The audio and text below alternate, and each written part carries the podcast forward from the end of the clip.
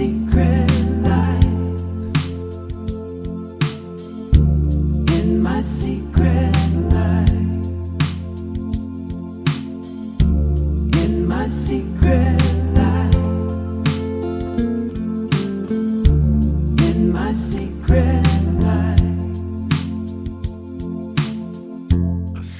大家好，这里是枕边风，我是米娅。今天又是一期没有象征的节目，但是我却请来了两个嘉宾啊。今天我们的嘉宾也是一对夫妇吗？还没结婚，哦，好吧，预备夫妇啊，就暂时夫妇吧。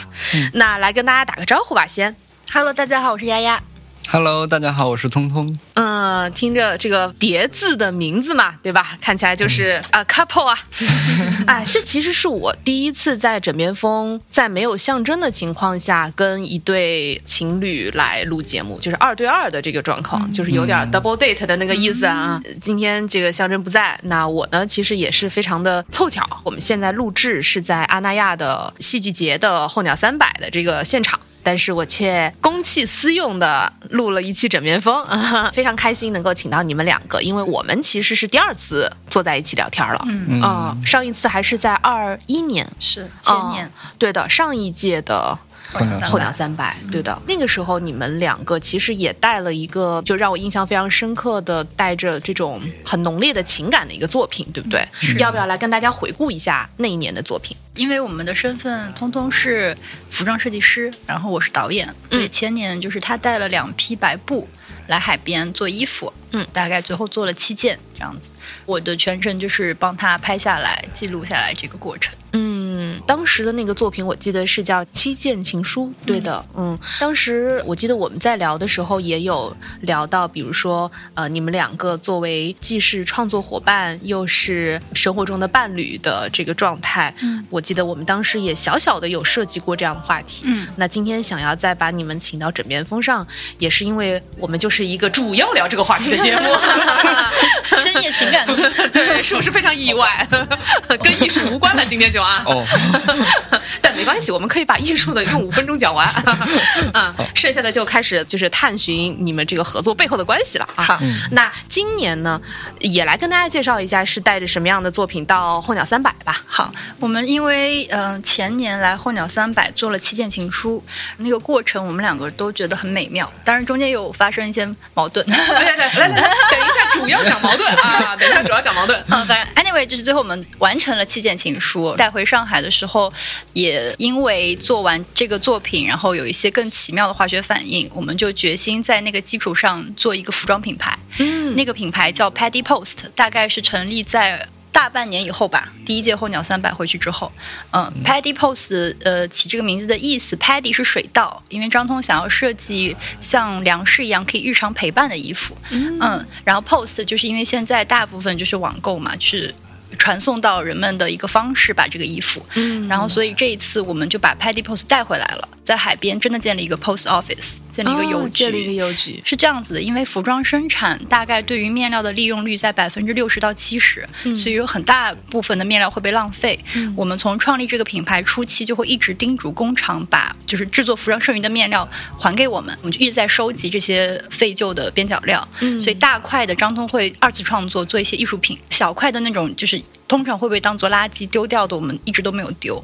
这次来之前，我们买了很多空白的明信片，把这些边角料贴到了明信片空白的那一面。哦，所以建了这个邮局，就是等人们来投递。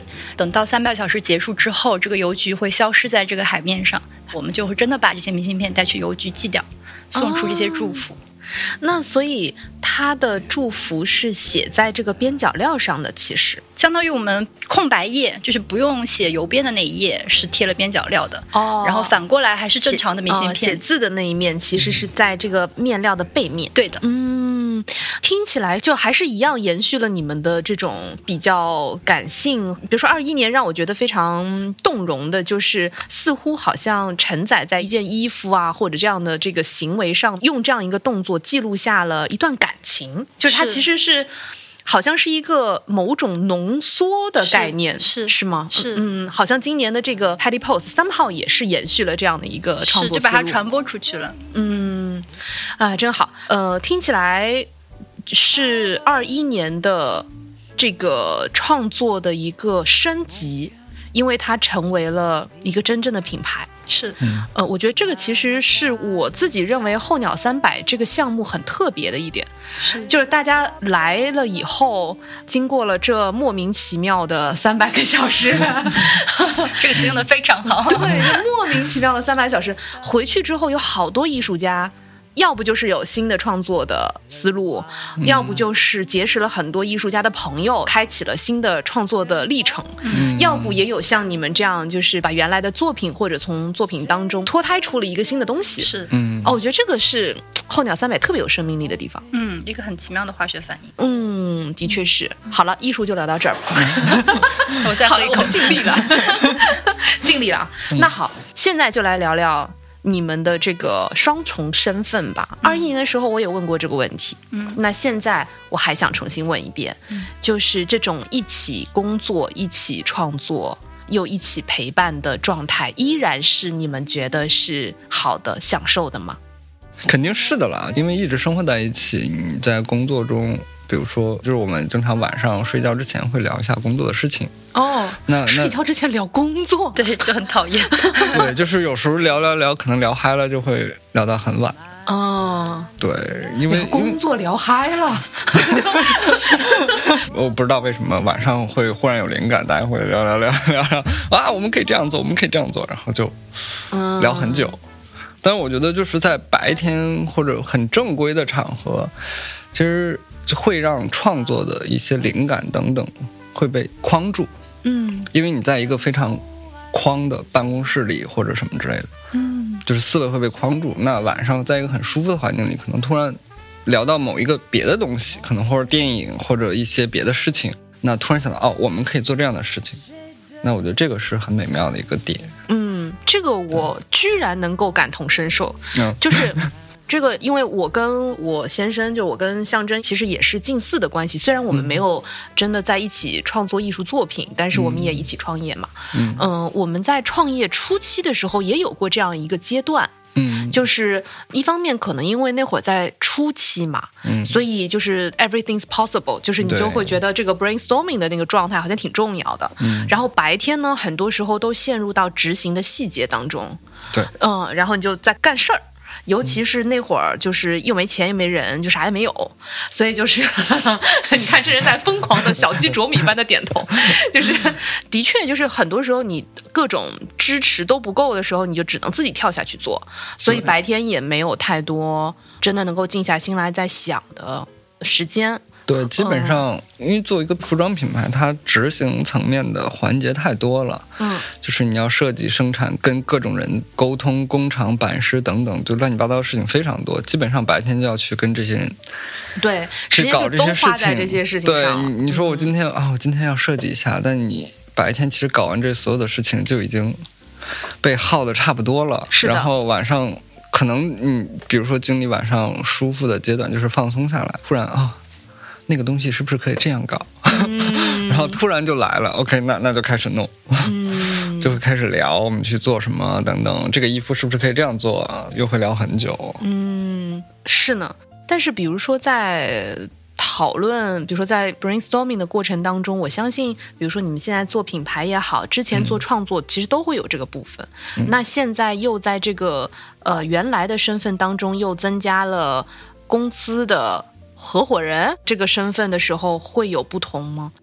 会，我就是情感和理智是比较分开的人。嗯那我认定他是工作伙伴的时候，我会很明确的说，今天我们要做什么，哪项工作，或者是这个月我们应该做哪几步，要完成什么。但于私，我可能知道他今天很辛苦，他可能除了品牌的事情之外，还有别的事情在牵绊他的精力，或者是他白天需要去处理一个很紧急的状况。如果是我跟他不是合伙人，就没有工作上这个关系的话，我会说你好好休息，或者是我有更情绪上的安抚的功能。但是如果要在一起工作的话，我可能一方面会说你喝点水，或者是你稍微休息一个小时。我们今天还是需要完成什么，就是要做好人和坏人混在一起的那个角色的时候。就挺难掌握分寸的，嗯，的确，很多 吵架就是这么来的。对，所以感觉你们两个的分工，就是如果当成是公司的合伙人的话，好像他会更偏创作一些，你会更偏经营一点。是嗯是，哎呀，好死不死，跟我跟我老公非常像啊！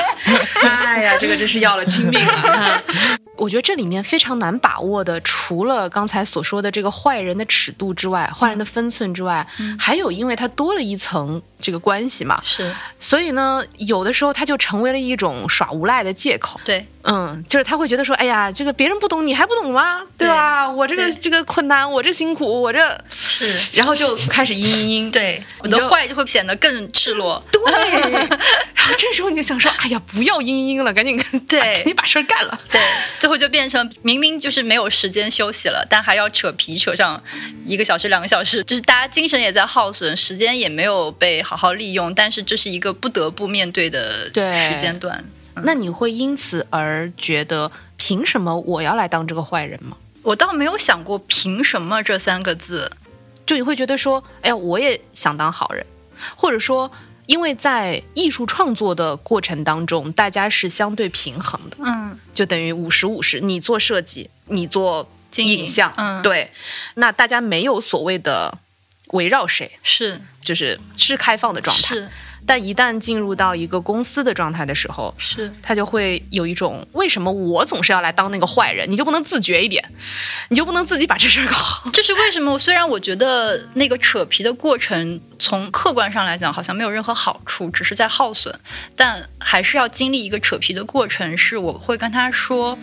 嗯、我要让你理解我现在跟你表述的这个过程，是因为我不觉得我是你老板，我在命令你，嗯是因为我们虽然我们现在只是一个小小的品牌，可能就我们两个人，但我们共同是这个品牌的老板。嗯我的出发点不是说我觉得你应该怎么样。比如说，就像你养一个宠物，甚至是养一个孩子，他这个时候生病了，是不是累死了，你也得送他去医院？就是它是一个这样子的过程。我希望他在有情绪或很疲惫的时候，理解我不是在使唤你，嗯，我需要在情绪上和情感上让我们达成这样的一个共识。那如果有分歧呢？因为尤其当你们只有两个人的时候，很多事情是没有一定的对错之分的，是大家只是视角不同嘛。是，对对，又或者说，比如我们今天就是有一个项目嗯进到这个公司了，嗯，最后总是需要有人去拍板的。是。那你们怎么平衡和怎么做这个拍板的决策呢？我觉得，如果通常有像我们刚刚说的这种矛盾的时候，可能的的确确是一件事情到 deadline 了，就不然不会这么着急嘛。对，那我们不管中间这个扯皮的过程怎么样，最后的共识就是，要么就是他如果还有精力，就是他去做一个设计或做一个排版，他先完成，我们明天再说。但通常睡一觉也就没什么事了，就要么就是我们就先休息，就是身体要紧嘛，然后定个闹钟，明天早上起来把这个事情解决掉。情绪上的事情好像。目前为止没遇到什么深仇大恨，就是不至于到跨不过去，对，就是没有到那种跨不过去的时候。所以通常第二天起来吃吃饭，或者是如果我主动一点，我再多跟他聊聊天，就是让大家在情绪上达成共识，好像就也还好。嗯，对对，我很怂的，哄一哄就好了。对，就是比如说，我们经常会碰到大家的想法不一致。就对比如一个项目，或者说我是这样想的，我想做这样一个方案，他说，呃，你不用那样，这样就好了。就这个时候，大家会讨论啊，这样不行，那样不行，就掰扯。但但我的解法是，我会去衡量这两个方案在我心目中的评分。嗯不一定谁高谁低，只是在我的评价体系里面，比如说他两个方案都能达到一个我交得出手的水准，那 OK，他喜欢这个，OK，那就做这个，嗯，因为这个对我来说，我觉得 OK，他都达到我的标准了，那选哪个都一样，那选一个让他开心一点的，大家不是更好吗？那对于公司来说，我觉得他还有一个问题，就是他一定会面对一个商业的结果。是，嗯嗯，这个我觉得围绕这件事情就有无数的问题会产生。是，因为以前大家做艺术家的时候，你不需要我把我想要表达的我表达出来，嗯嗯你的观众是可以选择不接受，嗯你也无所谓。嗯对吧？对对对，但是，一旦做一个公司呢，嗯其实他会用购买这个行为是来投票。是所以，一方面，你们当时为什么会觉得说我要搞个公司出来？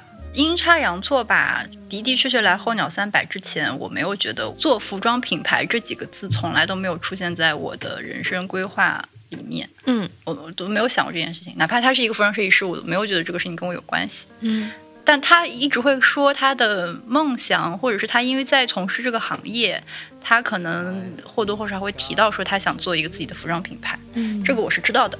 那的的确确，因为候鸟三百，我们共同经历的这个过程，我开始觉得他做衣服不仅仅是他做衣服，就是我也有 involve 进这个世界里面。嗯再加上我会觉得说，我可以借由做这个品牌来展现一些我想做的视觉效果。就比如说，我可以从拍摄上，从故事的讲述上，我是可以加入进我擅长的部分，甚至它可以承载我一部分梦想。嗯比如说，当这个品牌做到了一定体量，它可以让我做一些概念的短片，对吧？那它就是我的专业了，就是我很喜欢做的事情。那我会觉得说，哦，那这个想得很清楚，你们嗯，嗯，我觉得嗯，这个我有兴趣。正好他也可能他的世界是 focus 在制作上面，他只对衣服有想法，他对其他这个事情他正好也没有什么想法，就是他觉得，有想法。但是你相信我，但是你相信对，我相信你的审美。对他他愿意放给我做，啊，那我觉得就挺好的，可以做，嗯。终于这是录到现在第一次不怂的一一句插话哈，保持 对啊，保持嗯嗯，那所以基于这样的考虑，最后觉得说，其实做成一个公司也可能是能够实现大家共同的梦想的方式。是是，嗯，对，我觉得这个就很好哎，就想的挺明白的。是我就欠缺这一环。怎 么会？嗯，没有，就是我刚一边听你说，我一边其实在自省哎，因为我跟我老公做的这个公司呢，主要还是围绕在他的梦想上的，或者说应该这么讲，我在一定程度上有一点点后知后觉。我其实以前并不是一个偏向经营的人，我甚至对于跟钱相关的事情毫无兴趣。嗯但是我在阴差阳错的情况下，我其实做了一个半创业项目。啥是半创业项目？就是那个钱不是我投的，嗯但是它的流程呢都是从零开始起步的。嗯那做完了之后呢，我就发现我其实对于经营是挺有兴趣的，但那个时候还没有那么强烈的意识。但是呢，我又进入到一个阶段，就是我其实需要做一个选择，这个选择是我要继续自己做更多的创业项目，还是我再继续回到我的职业生涯里面？我当时可能对于新的未知世界，它会就这个东西会更吸引我，所以当时放眼望去，我身边最成熟的可能成为创业项目的，就是我老公的这个播客了。嗯，但是呢，在很长一段时间之内，我都没有意识到，我真心的热爱经营这件事情本身。我喜欢做公司，我喜欢以经营的方式去遇见很多在这个部分比我拥有更高的 insight 和知识的人。它有点像艺术家之间的相遇，嗯呃，至少对我来讲是。嗯这个东西让我非常的着迷，但是我是到了很后来我才意识到这件事。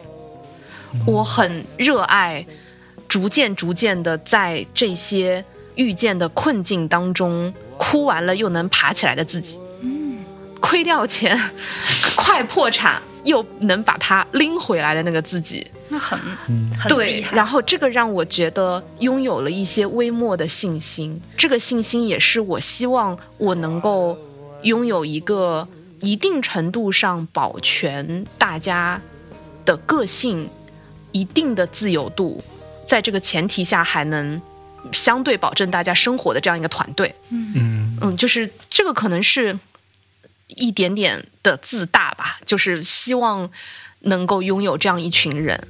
但是所有的我以上说这些漂亮话，都是在我无数遍跟我老公重复说：“哎呀，我就是为了你。”就是在很长一段时间之内，我其实没有意识到我就是喜欢干这个事情，而我把我的这种强烈的亏欠感嫁接在了他的身上。嗯比如说，但凡他跟我抱怨说：“哎呀，我今年好辛苦啊”，我就会跟他说：“这是你自找的。”嗯真的，我就会跟他讲说：“这是你的梦想，嗯这是你的选择，我们所有的人都是来帮你的，你他妈还不努力？这句话他说过几乎一模一样真的吗这是你的选择，这是你的梦想。这是你的梦想，我当时我真的我还挺后悔这样讲的，嗯嗯，在他听不到的时候可以这么说，就是不然他就又要嘤嘤嘤了。我挺后悔拿这个东西去绑架他的，这个其实有一点残忍。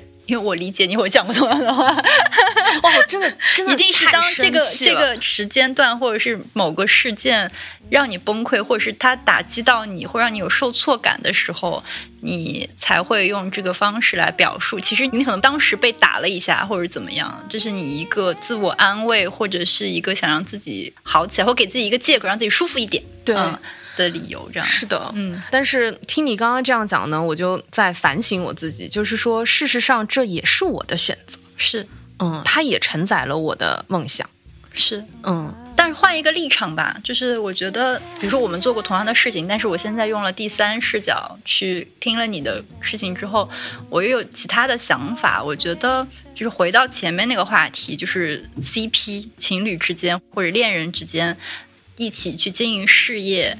它就是需要经过这个所谓相互理解的过程。比如说，OK，好，我从道德审判的角度好了，就说重一点，我们说这句话的确可能就是情绪上面不太 OK，对吧？或者从理智上面说这样说太重了，或者是不太公平。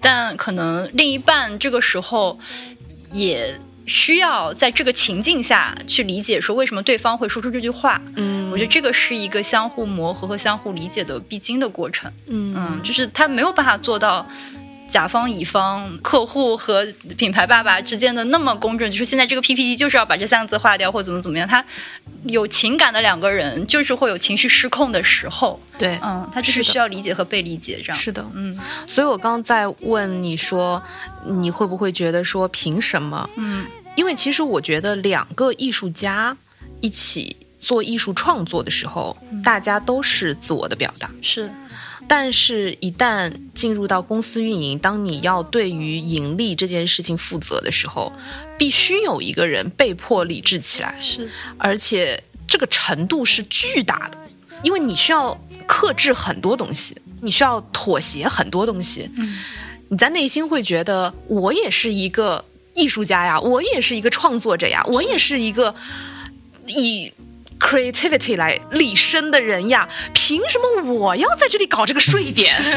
凭什么我要在这里搞这个，对吧？然后做这个该死的表格，嗯凭什么你可以在那里继续发挥你的创造力？是是凭什么我要？他就会有无数个一串一串的凭什么？凭什么？凭什么？凭什么？我会这样问，是因为我也经历过这个过程。然后真的很难相信，我们清醒着在聊这么直击灵魂的话题。真的真的就是，因为我也自认为自己是一个比较有创意的人，我之前的工作履历也会让我觉得我在这个部分是强的，就是我能够识别和珍惜好的东西。嗯，比如说你们在讨论说哪一个设计可能更好之类的，我相信在这个部分你们会有非常棒的火花。嗯我跟我先生也是一样，因为我知道他什么时候做出来是好东西，并且我会珍惜和去保护他的这份创作的热情。嗯，但是那个 bug 就是，他其实需要我去压抑和克制很多我在这个部分的表现欲，是我就要去搞那个税点。是，就要去跟客户去销售，然后就要去打那些莫名其妙的电话，开那些空空口。对，赫然有一天你会觉得说：“哎呀，我现在怎么变得有点市侩呢？我为什么会因为就差那百分之一、百分之二的税点跟一个供应商扯那么久呢？我为什么要把就是现在就盘那个成本盘的这么精细呢？”我以前不是这样一个人呐、然后再回头一看，这个人就没事儿人一样在那里啊，对对对 然后你就会更加生气。呀为什么你说我，我想说，凭什么是我呀？对，是我非常理解你。啊，隔空嗨翻。对，但是呢，我很庆幸的是，我们其实这样的阶段没有持续特别久。就是像这样子的争执，没有最终非常大面积的伤害到我们的感情。嗯但是当你过了那个阶段之后呢，反而大家就会这个感情就变得比较有韧性。嗯，对，嗯，我相信你们肯定也是。是我们可能还在这个阶段里，嗯我们刚刚开始做这个品牌一年多一点嘛，嗯的确就是因为没钱没人，然后变成很多是你两个人要去摊一个团队的工作，也是因为没有钱没有人，有很多时候你要自己去想办法。嗯我也会因为今年我来混鸟三百前，我本来心情还挺好的，就是我想到这个项目的时候，我觉得它很美妙，嗯，而且我觉得嗯没有钱有没有钱的做法。就是比如说，如果我现在是一个有很大投资的品牌，我肯定是按照非常正规的商业模式去运营它，有一个很好的商业节奏。那没钱有没有钱的做法，我们有这个第一年换鸟三百的这个基础，这里的人喜欢我们，也认得我们，我们带着一个很美好的项目来，就是用用那种慢慢的方式。是渗透它，可能不是说能冲到什么销量或者爆款，或者是一下子让多少成千上万的人，或者是几十万的人认识我们。但是它的这份美好能通过时间和那个经历慢慢渗透给很多人。我来之前想的很好，然后昨天和前天我会开始质疑自己，我会觉得说、啊，我这样慢慢的做，真的会等到这个品牌成功的那一天吗？我打的这些感情牌，只是感动我自己吗？你刚刚说的那种市侩那个部分，因为毕竟我在做一个品牌，对你如果要对它负责的话，不管怎么样，你当然希望它赚钱，这是一个很现实、很现实的问题。当然，嗯，我会因为这种很现实的东西和我的情怀，就像你说，如果我做艺术的话，我不需要考虑这个东西。对，嗯，我做品牌的话，你别说我跟他了，我自己都会有两个小人在打架。比如说市侩的那个人，最近这两天的那个情绪更浓烈的时候，我就是会很现实啊，很焦虑。对嗯就比如说你会担心双十一怎么卖呀，六幺八怎么卖呀，就是比如说我做一个 Paddy Pose，我做一个邮局，明明是帮大家传递祝福的，我们还是挂了衣服在后面，但是我们不会主动介绍说你可以买衣服，它就是挂在那里的陈设嘛，还是会有人走过去看看价钱什么的。前两天我就会下意识的说这两天有六幺八。嗯，就是我们要跟线上的那个优惠价是保持一致的。然后那个人就会突然说说为什么会突然出现一句这么商业的对话，我就会觉得说啊。别人会不会觉得我们好现实？其实没事，我觉得是一个很正常的反应和对话。但是我会自己质疑自己，或者是自己给自己一些挫败感，就是每天要这两个小人在 balance 嗯，那个中间的过程，我觉得是，就可能你才懂吧，嗯，就在外人看来是很简单的事情，我非常非常非常懂，嗯。因为我其实经历过真的播客是什么都没有人知道的那个时候，嗯。就我们刚开始选择做商业化的时候，嗯。你去跟周围的人说，呃，我现在在做一个叫播客的东西，嗯。你是需要从什么是播客，嗯。从它的英文名是什么开始，它怎么来的，嗯。跟人去普及，嗯。即便这个人有时间听你说，嗯。他听了十五分钟之后，嗯，有一半以上的概率会反问你说，那它到底是什么呢？嗯就是，嗯，所以我经历过那个最艰难的时候，每一个但凡愿意给我们机会的人，我都愿意去尝试。我那段时间其实是我坚持健身运动非常猛的一段时间。我曾经在最开始跟我先生做这个公司的大半年里，我减到了我的体重只有九十二斤，就是我每一天都会有一个运动的 session，那就是我发泄的时间段，不然我一定会发泄在他身上，就是。对对对，所所以你你快点多运动。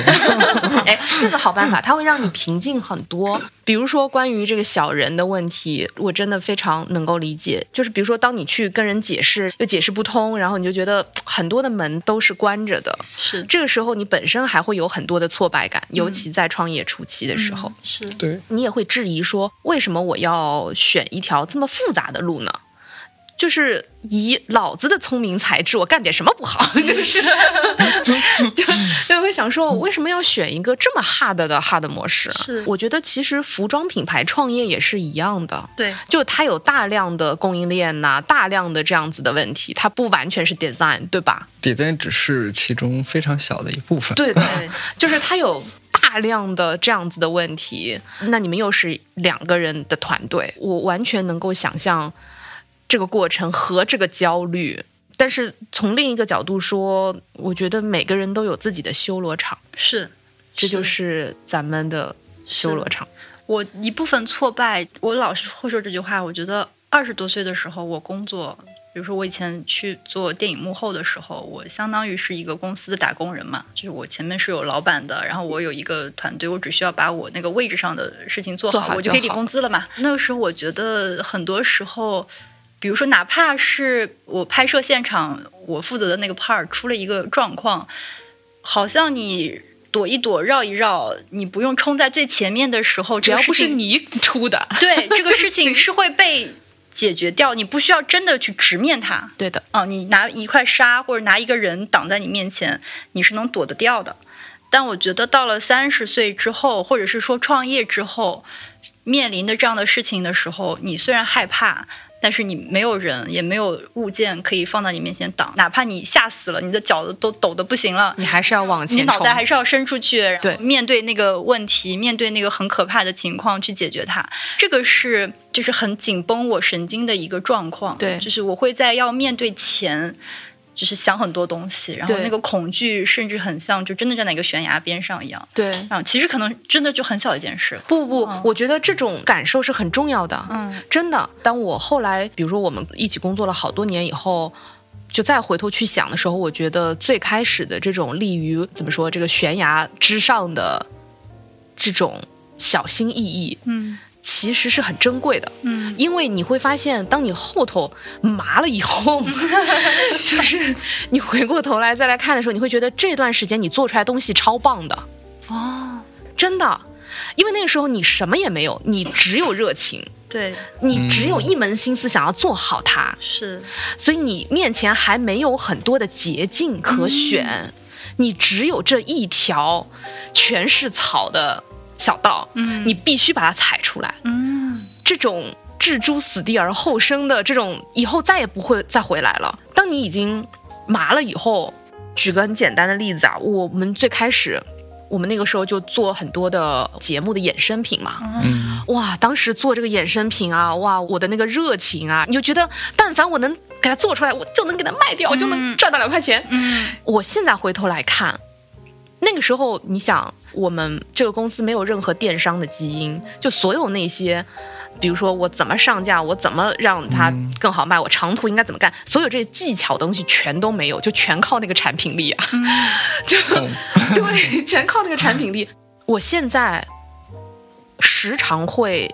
警醒我自己，然后时常提醒我自己说，为什么我再也做不出那个时候的那样子的产品了？嗯那种我就是想要给大家带来惊喜的那样的产品，嗯我再也做不出来了。嗯这也让我在这个时间点，在现在这个时间段，让我其实很挫败。嗯嗯，就那种新鲜劲儿没有了。嗯嗯，所以我刚刚说这种小心翼翼，这种绝不往后退半步，因为马上要掉下去了的那种感受和状态是非常珍贵的。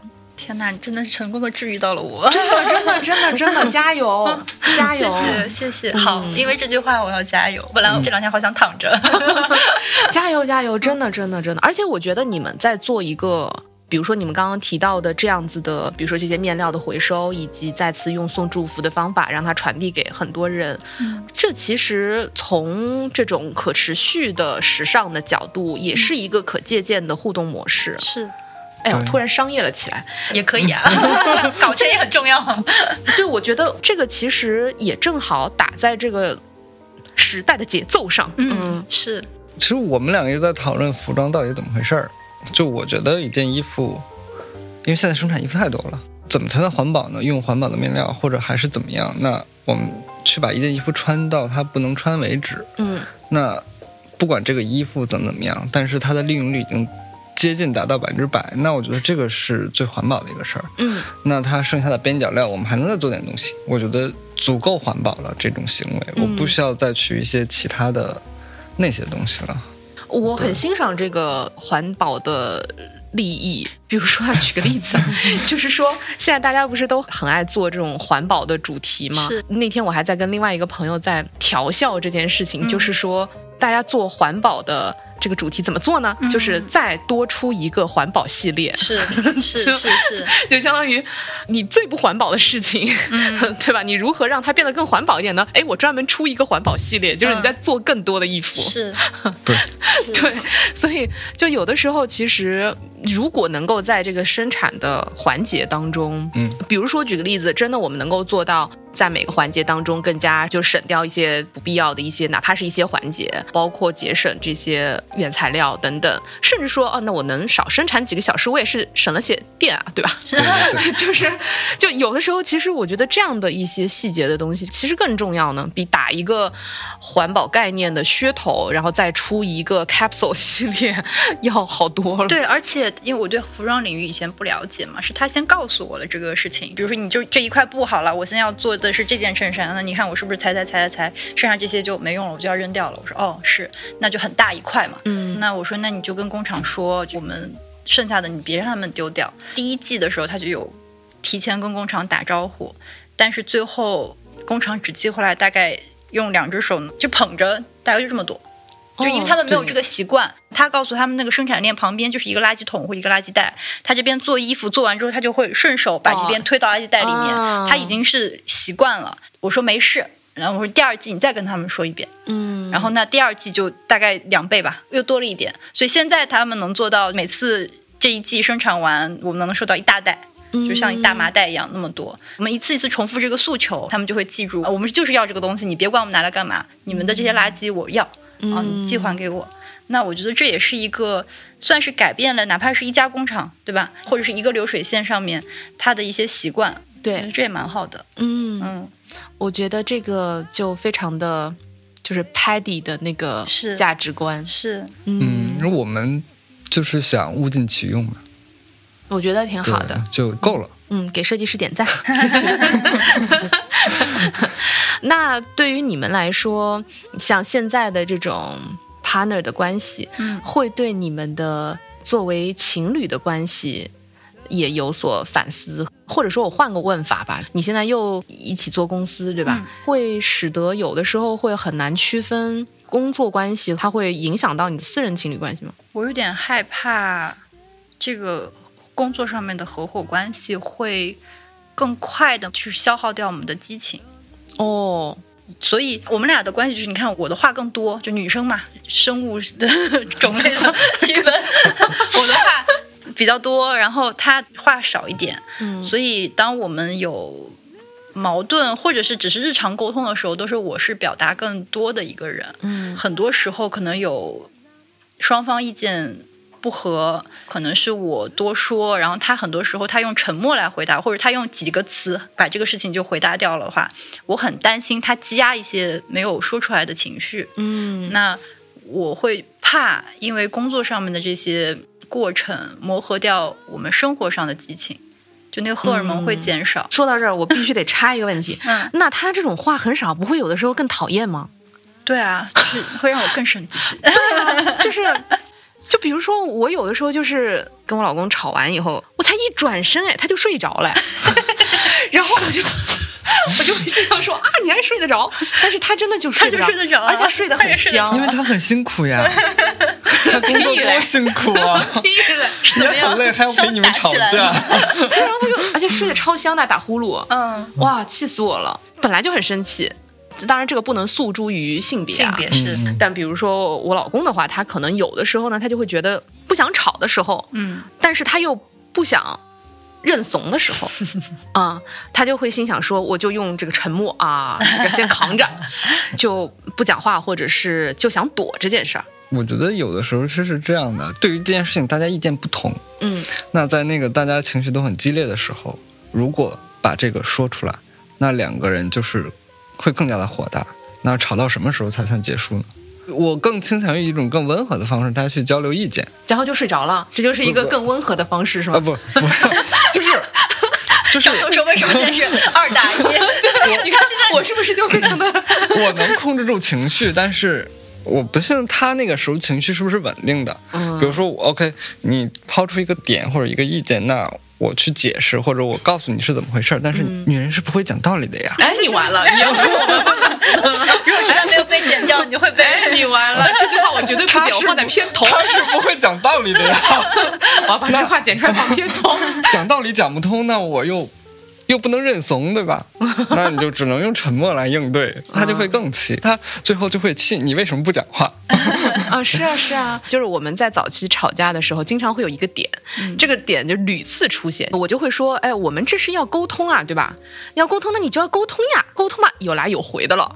那我现在说了，那你要反馈，他呢也会觉得说，我们应该要沟通啊，但是沟通要注意形式啊，就是大家都觉得对方没有在沟通，是，但是我们都觉得自己才是那个在沟通的人，对方都没有在回应自己的沟通，是就不同频嘛。对的，嗯。对的，我很好奇，因为我是一个比较温和的人，就是我也不知道怎么跟别人吵架。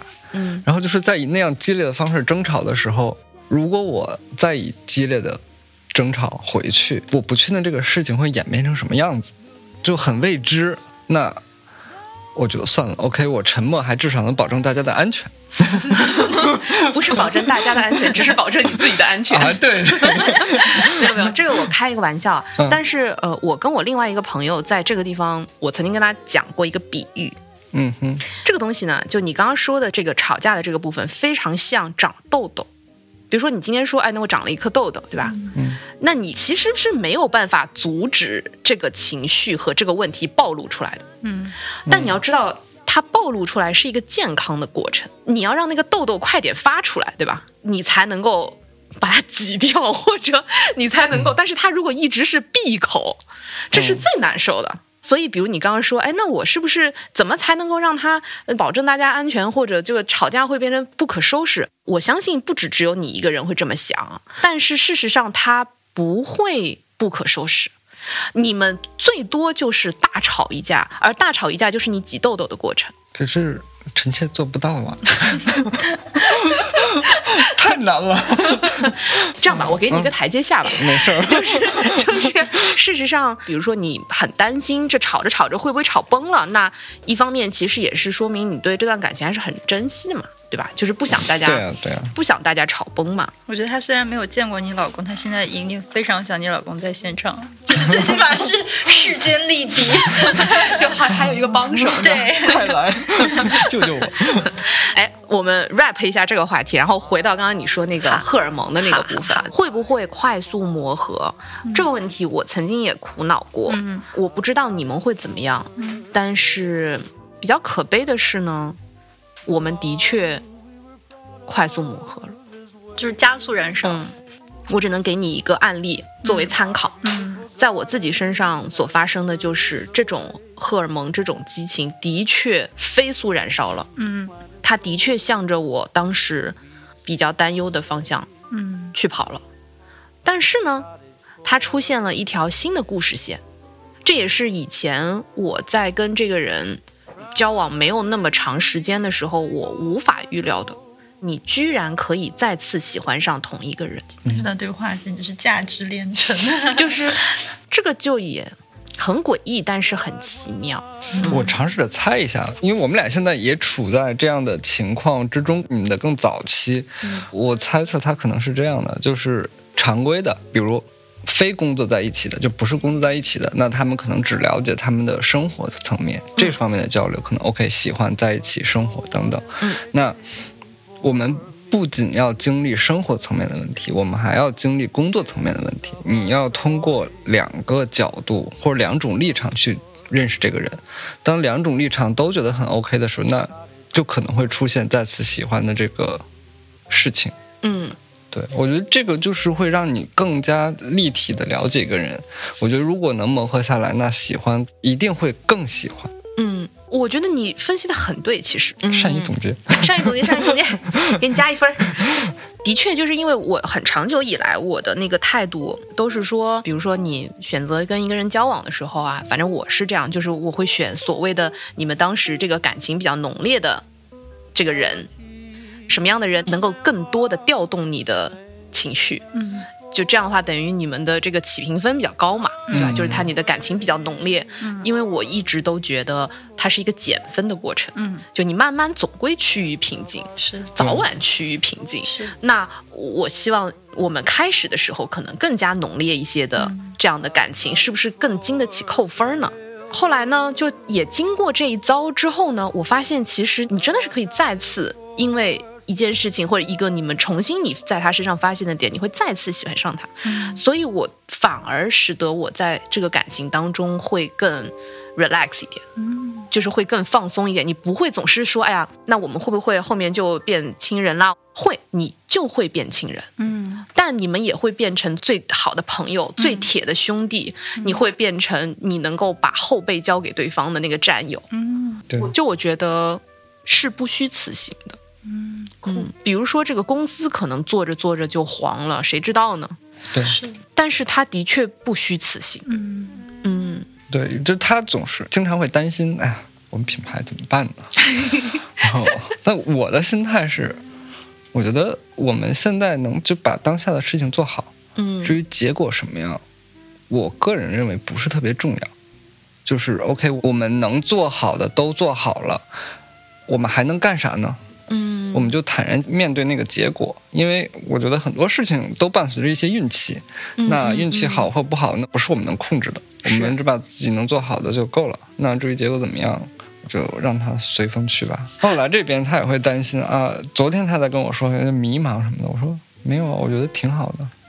嗯就是我们在做这样一个很温情的事情，就像这根针一样去扎大家，它不会像榔头一样一下把你砸晕，但是它是经得起反刍的一个事情。嗯我觉得我们能在这边做这样的事情就够了，就很好。嗯我们并没有去想它要带来怎样的水花或者怎么样。我觉得我们去慢慢做，它一定会变好，嗯就挺好的。虽然我还是想说，这就是视角的不同，就对，确实。虽然我还是想，嗯，真的很犀利。对，我还想说，嗯，就是视角。其实我先生也是，他时常表现出更加的乐观的那一面，更加拥有耐心，就是在这件事情上啊，嗯，我觉得这个其实就是我们的岗位不同。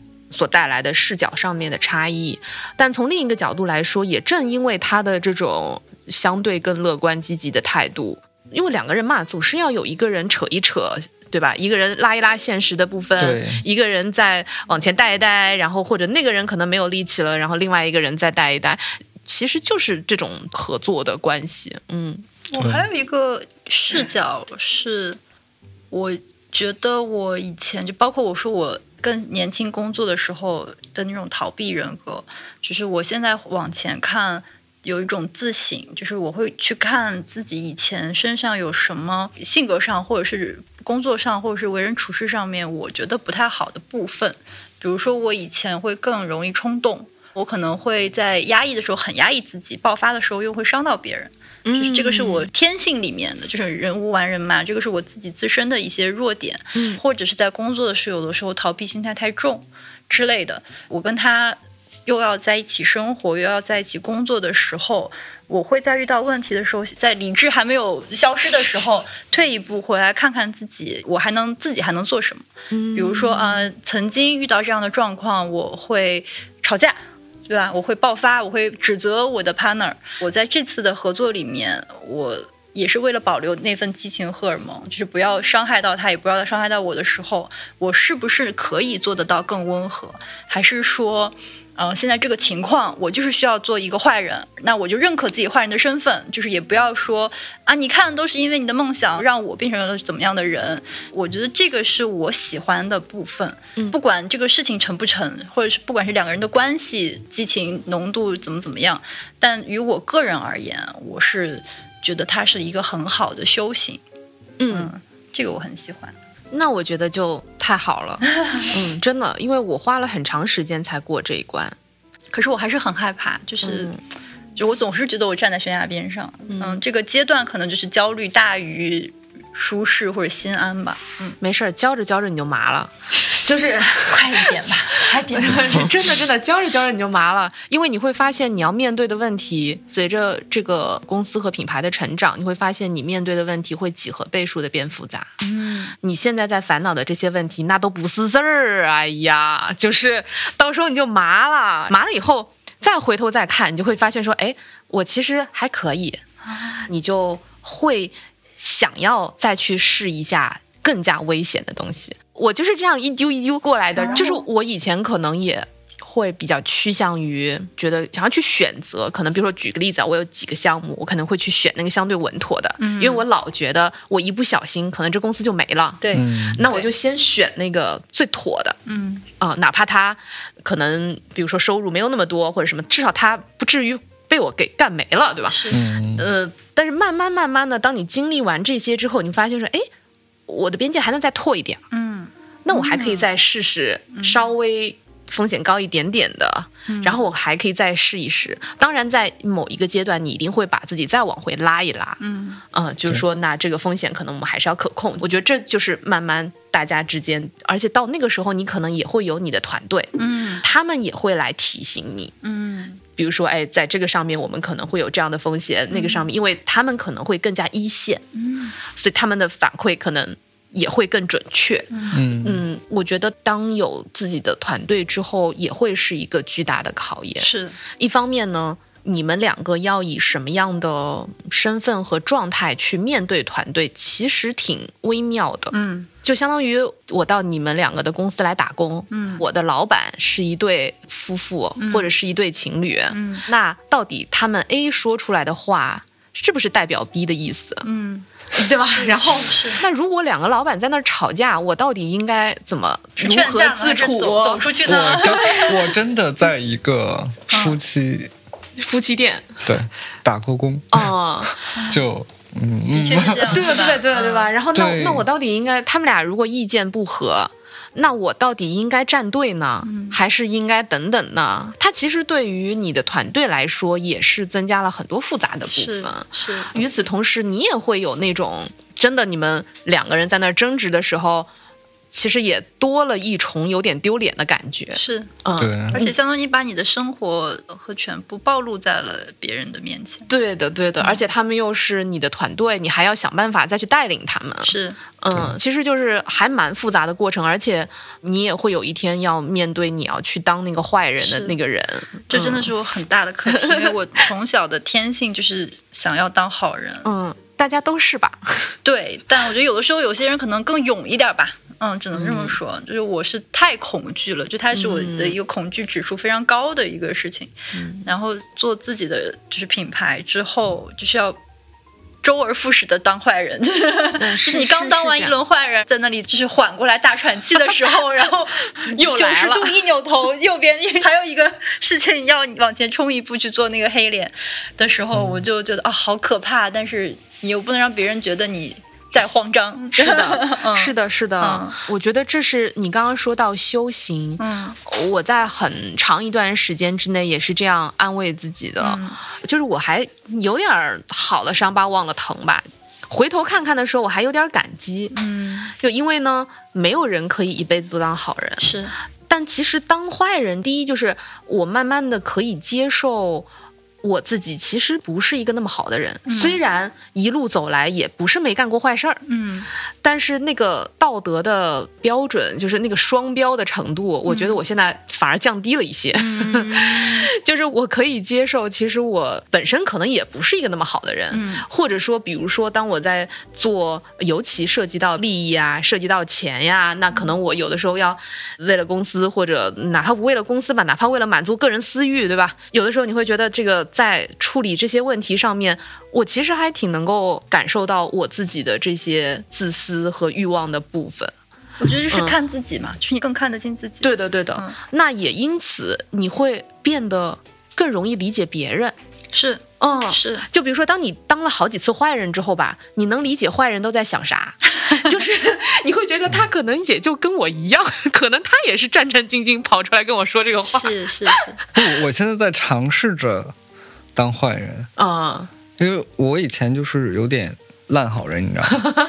对，就是那样。当真的面临到一些不仅仅是我的利益和是我们的利益的时候，嗯那我必须要冲到前面，我要去维护我整个我们两个的利益的时候，嗯我就不得不去当那个坏人，我就接受这个事儿了。以前我觉得、啊，我为什么要当坏人？就是、呃你好我好大家好就够了。嗯 OK，我的利益损失点没有什么，但是你不能损失我身边人的利益。嗯，我维护的不是我自己，而是两个一个共同体。对。嗯，你看多好啊！又开始鼓励。我 前前年的那个播客，你们那个节目上线的时候，我们俩都不敢听自己的声音，嗯但是我们都分享给身边人，他们去听嘛。我只敢划底下的评论，底下人就唱衰嘛，就是我不相信两个人怎么怎么怎么样可以夫妻或者是情侣可以一起工作到很久，怎么反正他们就觉得一定会走向一个不好的嗯。结果马上分了那个。早晚的事儿什么之类的。但刚刚你们说着，我就回想我之前在的公司啊什么的，好几家夫妻店，啊，夫妻店。哦，都是还不错的，对，都很好。嗯，就是感情很好，工作整个运营的也都非常好。当然也就像你最开始所说，有很多东西也有一定的运气的成分。是。嗯，这个运气的成分，我觉得最大的比例是 timing。其实很多事情吧，它都没有一个真正的对错，而是 timing 的问题。是，有很多，比如说你们俩吵的架，如果再换一个场景、换一个时间点再吵，可能结果就不一样了。在那个时间点，可能就会，比如说就会导致一个比较大的问题，也有可能的。嗯，所以我觉得在这一路还是比较幸运的。是，嗯，我跟我先生因为也有这个台的原因，所以有的时候，比如说大家会说啊什么撒狗粮之类的，嗯，那那人家都说这个秀恩爱死得快嘛，是吧？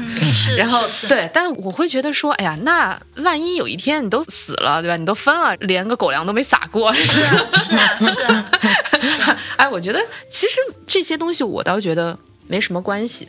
我也会跟我的朋友讲说，其实夫妻店是一个创业初期比较优选的模型，因为我也有朋友在考虑要不要跟他的先生一起，因为尤其在今年，我身边好多人都在考虑自己出来做。嗯，那比如说，大家无论是内容创作者啊，还是比如说做一些啊、独立的品牌，大家都是小作坊，嗯，起步嘛。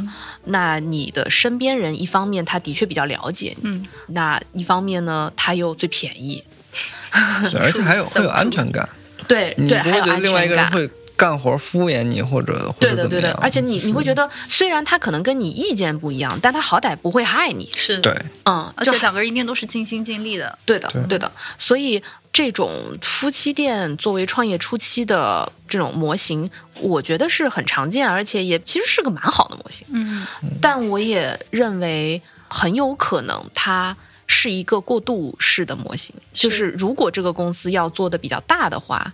那很可能某一天，它就要进行更加系统化的公司体制式的运营方式嗯，但我觉得那个就已经是一个奢侈的烦恼了。当然，当然，哦这种烦恼快点来吧，好想体验一下。对，好想体验一下。对，但我的性格比较佛，我就是那种自然而然的性格。嗯，我的视角其实是，比如说我做这个品牌，我也没有设想过。是，我觉得是命。你刚刚的叙述我听下来，其实我们是一样的嘛，就是是命运来选择让我们，或者命运安排我们来做我们现在在做的这件事情。嗯嗯，他也并不是说啊，我决定我要做我今天一个要创业了。对，反正在我身上不是这样子，它就是一个自然而然发生的事情，我也没有抗拒它。那所谓做夫妻店，或者跟我的另外一半一起做这个事业，也是自然而然发生的。我的情况是，我不需要去思考是否要做的时候，我们就已经这个事情就在执行了。嗯，那我觉得每个人都有自己的人生课题。就比如说，如果我的命运没有安排我跟我的另一半做这个事情，我去做其他的工作，那份工作也有它的挑战。对，嗯，我觉得不是跳出来看它，就是你做任何事情都会遇到这种所谓的挑战和困难，它都有它需要被你解决的事情。嗯那我觉得一起做也没有什么好和不好，就是嗯，你要做只是一条路而已。对，嗯你要做你就全情投入，或者是把你的本事拿出来，对吧？？赢了就是赢了，输了自我反省。我去做别的事情也是一样的。嗯嗯那如果说，嗯如果说在这个公司嗯和你们的感情之间嗯出现了一个需要选择的状态。我举个例子，嗯比如说我们俩其实聊过这个问题。嗯举例子，比如说咱们今天搞这个公司，就是不管他因为什么理由啊，嗯假设他危及到我们之间的感情了，那你们会怎么选呢？是说我公司优先，还是感情优先？那个优先是指，如果我要选择感情的话，这个品牌就没了了吗？就是对要他还是要我？说，我想说句特别现实的话，嗯，是看这个公司有多大。嗯，嗯，就是虽然听起来有点淡薄，嗯但我能那个我能明白情感，嗯真的就是如好淡薄哦。果是如果他是，就是他如果要我赌上身家的话，比如我父母的财产，或者是就是我接下来的生活的话，我不确定，就是我没有办法那么笃定的说，我一定会选感情。但是没有涉及到这种危机的话，我一定会选感情。嗯，那你呢？我觉得如果我能把公司开那么大，我还能再开，嗯，就所以智者，我觉得它不是那么重要的事儿，自负。并且 你看我们两个的反应就不同，智者自负。那因为我觉得，如果做到那份儿上，肯定自己的各方面的资源等等事情是 OK 的。嗯，你再去重新做一些事情，不会太差。但是你刚刚也说有运气的成分哎，对，但是那个运气成分是城市，我觉得起码解决温饱什么是还 OK 的。但是比如说我小时候玩大富翁，你同样是一个人玩，我有的时候就会赢，有的时候就会破产，都是我啊。我觉得它都是一种经历。就我觉得，诉诸经历啊。人活着一辈子，啥都经历点挺好的。我觉得的确这个问题，其实我们也聊过。我们两个最后归结的是说，可能是选感情。嗯嗯，当然，我觉得我们大家毕竟还是有一点状态的差别，因为我们毕竟是这个法律上 binding 的，是就是、嗯对吧？我们是个法律上的夫妻，所以我们其实选择的也不完全是感情，而是这段夫妻关系吧。是，嗯，嗯，我觉得这个还是会有一些差别。嗯，嗯因为我会犹豫这个答案，是因为我们虽然只创业了一年多，但是我们经历过，就是曾经在创业前，我们就是生活上的朋友，但是创业后，我们中间产生了利益的分歧。就可能会合作一个项目，然后中间牵扯到金钱的时候，嗯，就像他说他要做坏人的时候，我们就是选择了我们的利益嘛。那虽然我们跟对方并不是夫妻，或者是不是情侣，但我们就是人，就是我一定会在情感和利益前面是会纠葛的。我觉得不是说说大话，我现在当然可以就说我一定选感情什么的，嗯，但是我经历过这样的关系，因为利益破裂，或者是大家就各自回归到自己原本的世界这样。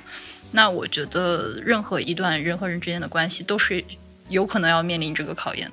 嗯嗯，我其实非常理解。嗯我老公是那个马上说，那当然是感情第一位了。嗯我其实是那个相对比较犹豫的人。嗯嗯，当然，我觉得这还是那个问题，因为我们视角不同。嗯因为在我们两个手上，可能你就经过了很多跟经营相关的这些细节，嗯。所以你会知道这个东西其实有多么的复杂和瞬息万变，嗯。以及它的风险可能有多高。嗯。但是呢，可能比如说对于我先生来说，他会觉得他好像似乎这两个选择都是概念性的选择，嗯，就是在概念层面上选择。那我选择感情这个概念，是是，嗯，所以我其实非常能理解。虽然我最后也选择了感情，我现在依然不会改变我的选择，嗯但我也非常能够感同身受这里面的挑战，嗯以及我很 respect 嗯，这种直面自己的劣根性的这种勇气。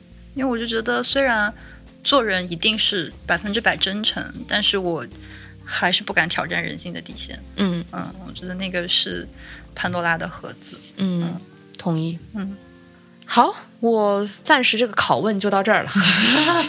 还活着。我其实特别开心，能够过这两年，还能跟你们再坐在一张桌子上聊天。一方面，其实今年的候鸟三百有很多的艺术家又再次回来，包括我们也是嘛，第二届了。所以候鸟三百，包括戏剧节，就有点像好朋友的聚会。是，就可能你平时也不会真的聚会，但是因为有这样的一个契机，所以大家会再次回来，而且不仅仅是说，就像普通聚会，你出来吃个饭，你还会带自己新的作品过来。所以大家不但是带着对于往年的怀念和记忆，还会带着对于新的这一年的期待和好奇。我觉得这个是非常珍贵和难得的，尤其是成为成年人之后。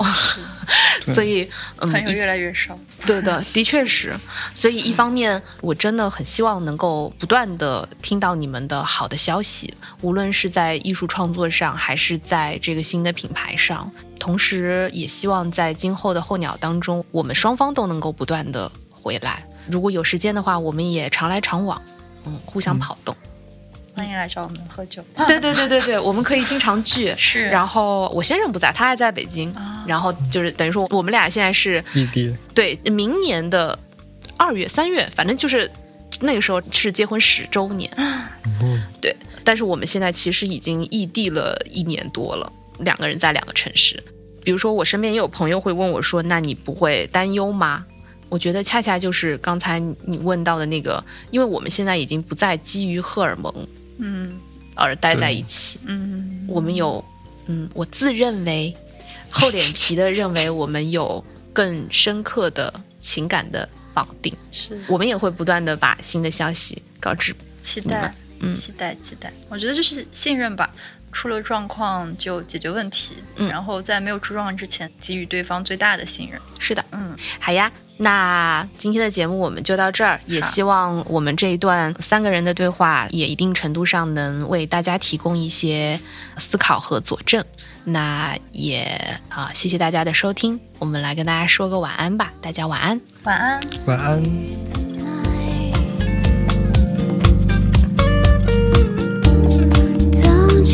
Right.